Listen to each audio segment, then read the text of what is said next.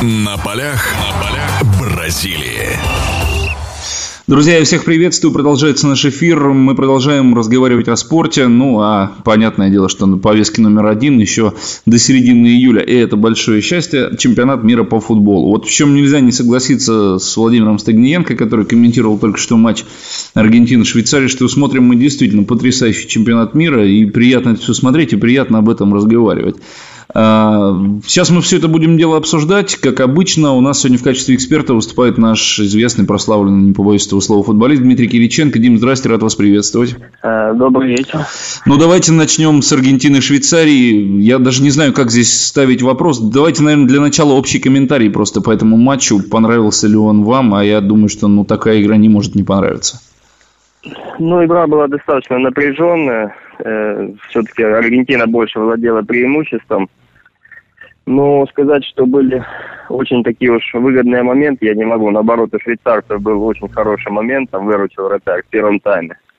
А так, в принципе, Швейцария играла от обороны, конечно, и все-таки в конце не выдержала. Но э, согласитесь еще с тем мнением, что действительно сборная Аргентины пока что, наверное, такого сверхмощного доминирующего футбола, которого от нее все ждут, не показывает.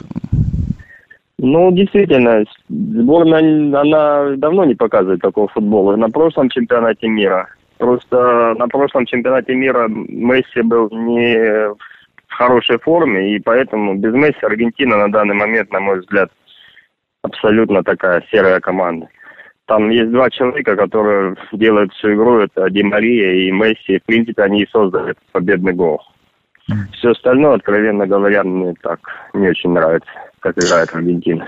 А вот почему так происходит? Как вы думаете? Просто, ну, если так немножко поанализировать. Просто вот перед началом чемпионата с кем-то мы разговаривали, по-моему, это был Юрий Газаев, он говорил, что сейчас Месси уже как игрок созрел, он уже не просто клубный игрок, он уже все прекрасно понимают, вся команда играет на него, в принципе, как и всегда, но сейчас, наверное, более осознанно. Это человек, который за собой ведет.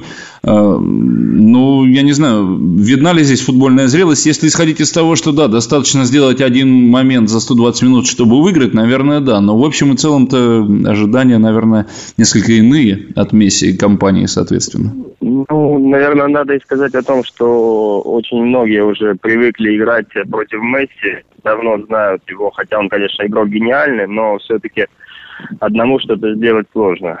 А, опять же, повторюсь, э, наверное, это плохо, что команда зависит, в принципе, от одного, ну, максимум от двух человек, особенно в атаке. Поэтому, честно говоря, я как бы не перед чемпионатом не думал, что Аргентина будет там явным фаворитом.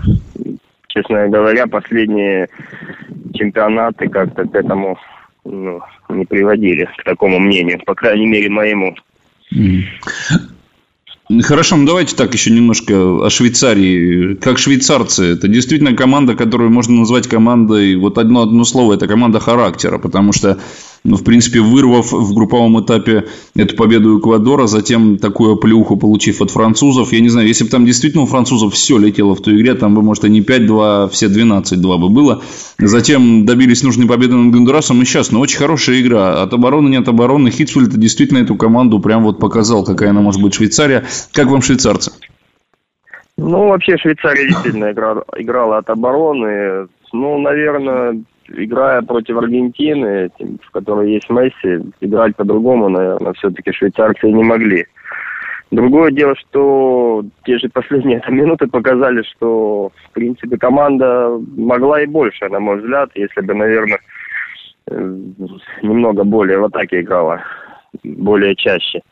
Потому что тут сумасшедший момент просто на последних секундах. Ну, на мой взгляд, последние три минуты вообще стали украшением этого матча потому что весь матч был такая борьба вязкая. Одни атаковали, не могли забить, другие оборонялись, мало атаковали. Вот последние три минуты просто, конечно, очень много эмоций вызвали. Это и вратарь, когда побежал, и пустые ворота, и штрафной на последней, на последней секунде. Как.